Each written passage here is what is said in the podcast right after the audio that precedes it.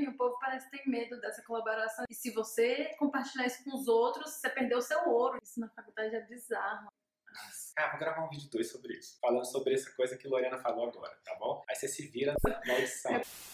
A gente estava conversando aqui agora, tô continuando o vídeo, tá? Porque o nosso bate-papo gerou uma coisa legal. A Lorena, que edita os nossos vídeos, ela estava comentando, ela é estudante de arquitetura, ela comentou, desde a faculdade o pessoal já fica com medo de trocar informação. A gente estava falando sobre benchmark, aí fica com medo do outro copiar, fazer um negócio melhor do que o seu e tudo. E aí eu queria te chamar a atenção para algumas coisas que acontecem no mundo dos negócios e que podem fazer a sua cabeça mudar. Aqui em Brasília, por exemplo, tem a Rua das Farmácias, tem a Rua das Elétricas, e aquela rua não foi projetada para isso, tá? Você que conhece Brasília direito acha que tudo em Brasília é setorizado, não é assim. Certamente na sua cidade tem algum lugar onde estão todas as quinquilharias, um monte de coisa. Por que que isso acontece? Ah, um vai ser concorrente do outro? Não, não é isso, tá? É que como tudo aquilo está funcionando ali, as pessoas já sabem que ali é um lugar de encontrar isso, tá? Então, no final das contas, são concorrentes que se ajudam. Então, já sabe que ali é um lugar de ir atrás desse tipo de coisa. Então, quando você começa a ter mais parceria com outros arquitetos, começa a fazer mais coisas juntos, suponhamos que vocês criam um grupo, sei lá, então tem um grupo de 10 escritórios de arquitetura que passam, trocam informações entre si, são conhecidos pelo nome desse grupo e tudo, as pessoas já começam a ir atrás de vocês por algum motivo, tem algum diferencial. Vou te falar de festa, por exemplo. Ah, você vai lá em Ibiza, que tem um monte de festa, é um lugar massa, tal. se você não foi, vá um dia, tá? e tem festa de tudo quanto é jeito. O que acontece? Se você for olhar, a quantidade de organizadores de festas e de festas que tem lá, era pra todo mundo morrer de fome. Mas o fato é que eles começam a trazer pessoas de fora de lá que vão só para as festas daquele lugar. Isso pode acontecer com qualquer mercado. Todo mercado pode passar por isso em algum momento, onde as pessoas identificam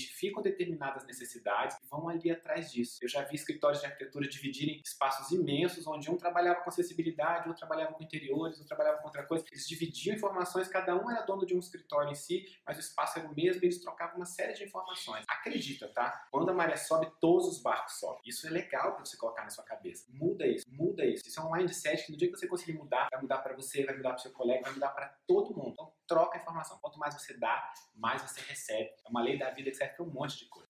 Bem, então é isso. Se você gostou desse episódio de hoje, eu quero te convidar para compartilhar ele com outras pessoas. E se você quiser que a gente fale de algum assunto que a gente não tratou aqui ainda, manda um e-mail para a gente, contato@arquitetosdesucesso.com.br. Vai ser um prazer a gente gravar um vídeo, a gente fazer um episódio novo aqui no podcast. Enfim, a gente produzir um conteúdo que responda a sua dúvida. Acompanhe a gente, deixa um review aí. Um grande abraço.